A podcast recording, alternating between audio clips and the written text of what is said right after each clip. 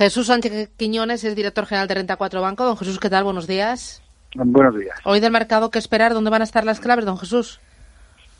Va a empezar sin demasiados movimientos. Sí que vamos a tener datos en Estados Unidos, la confianza del consumidor de la Universidad de Michigan, que previsiblemente va a mostrar alguna mejora. Vamos a conocer en Europa el IPC, en España el IPC, que va a tener un repunte significativo, aunque todavía muy lejos del objetivo del Banco Central Europeo. Y es muy destacable las expectativas de ayer de la Comisión Europea, que actualizó sus previsiones, poniendo de manifiesto que la recuperación va a tardar más de lo previsto. Ha rebajado cuatro décimas la expectativa de crecimiento de, de toda la eurozona, sobre todo con caídas en Alemania y Francia en tres décimas e Italia en siete décimas.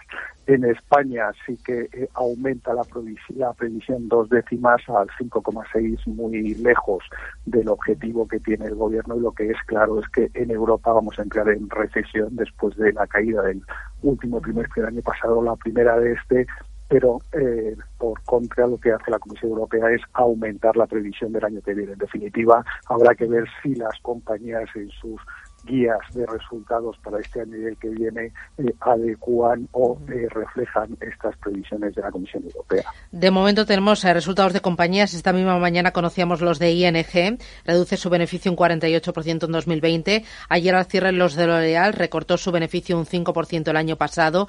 En Estados Unidos también Walt Disney. ¿Hay alguno de las últimas horas que le haya llamado la atención, don Jesús?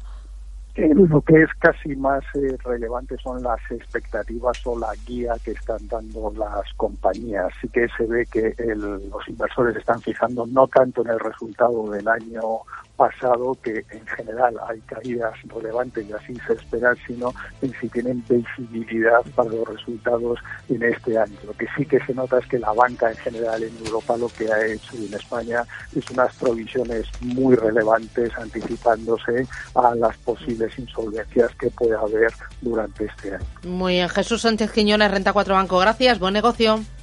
Muchas gracias, buenos días.